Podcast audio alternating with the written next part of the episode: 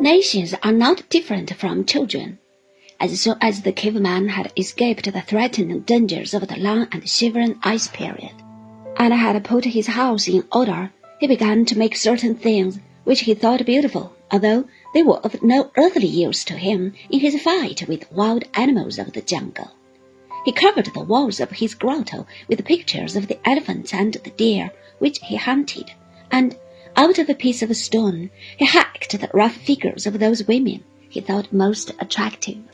As soon as the Egyptians and the Babylonians and the Persians and all the other people of the East had founded their little countries along the Nile and the Euphrates, they began to build magnificent palaces for their kings invented bright pieces of jewelry for their women, and planted gardens which sang happy songs of color with their many bright flowers.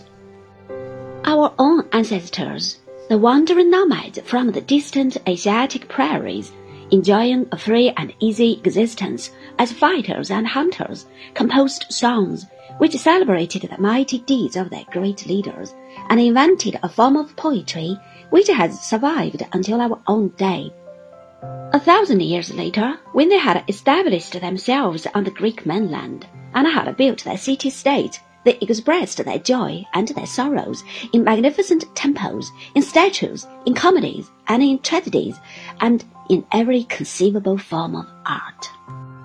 The Romans, like their Carthaginian rivals, were too busy administering other people and making money to have much love for useless and unprofitable adventures of the spirit.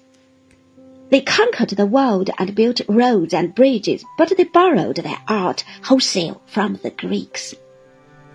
They invented certain practical forms of architecture which answered the demands of their day and age. But their statues and their histories and their mosaics and their poems were mere Latin imitations of Greek originals. Without that vague and hard to define something which the world calls personality, there can be no art, and the Roman world distrusted that particular sort of personality. The empire needed efficient soldiers and tradesmen.